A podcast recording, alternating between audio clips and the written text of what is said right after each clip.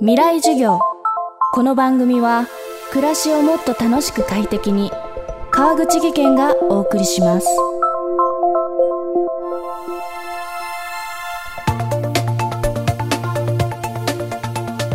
未来授業。今週の講師は作家の稲葉直人さんです。稲葉さんは大学卒業後一級建築士としてさまざまな建物の設計に携わった後文筆家としてデビュー。世界中の名建築を紹介する気候作家写真家として活動の幅を広げています。そして今年ジャーナリズムを通じて建築文化の発展に貢献したとして日本建築学会文化賞を受賞。春にはデビュー20周年記念となる長編小説「星のかけら」を出版しました。執筆歴は長いけど小説家としては新人。自らをベテラン新人作家という稲葉さんの仕事術に迫っていきます。未来授業1時間目。テーマは星のかけらの出発点。星のかけらは稲葉さんのいとこであるロックバンドビーズ稲葉浩志さんのソロコンサートへの取材をきっかけに生まれました。かけで言うとですねまあ2004年にあのー、ソロコンサート初ツアーをやるということでで今でもよく覚えてるんですけどもあのー、うちの子供たちのそのえー、と小学校の運動会に僕は、まあ、親として写真撮りに行ってたんですけどそこに電話が入ってですね、まあ、あの彼の方からパンフレットをする作るにあたって対談をしてほしいと。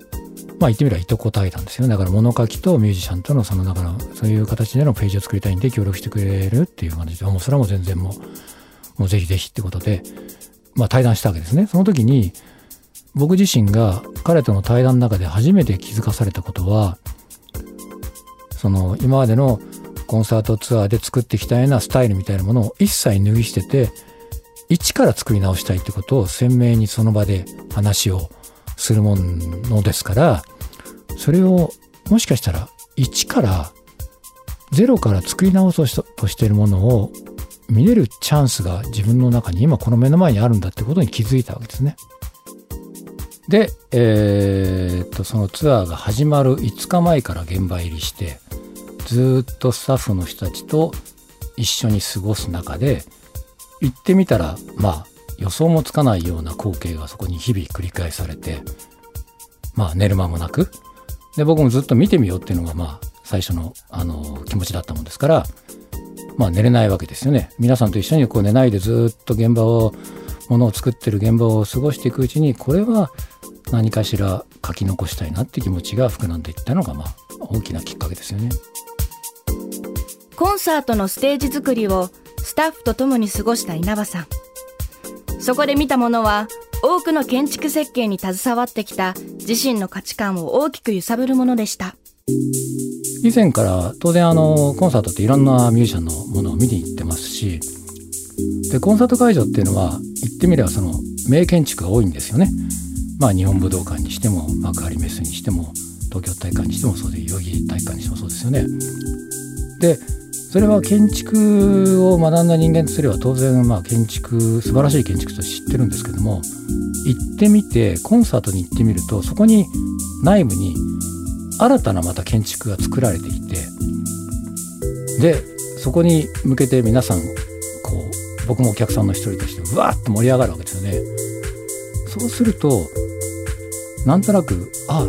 そのもともとの武道館なりメッセなりその作った建築家っていうのはこの光景をイメージしながらこの盛り上がりこのステージのデザインがそこに置かれたことを前提にもしかしたらそういうものが作られることを前提にこの名建築を作ったのかなっていうようなぐらい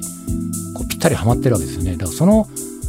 新たなこの新しい仮設建築といえるようなそのステージを作る現場をいつか見てみたいって気持ちはずっとあったっていうのがまあその前のきっかけというか気持ちの高まりというかだったと思いますね。あの物を描くにしても写真を撮るにしてもその建物を設計した人がどういうふうなことを考えてその建物を作ったのかっていうのは常に頭の隅に考えてる分が自分がいてですねだから物を書くときにはもしかしたらこういうふうに使ってほしいということをイメージしてたのかなとか写真撮る時にはあのいわゆる建築写真家とは違うこういうアングルとかこういう時間帯に本当は撮ってほしかったんじゃないかっていうような自分なりのこうイメージを膨らませながら撮ってるっていう自分がいますよね。未来授業今週の講師は作家稲葉直人さん今日のテーマは星のかけらの出発点でした。稲葉さんの著書星のかけらは講談社より好評発売中です。未来授業明日も稲葉直人さんの授業をお届けします。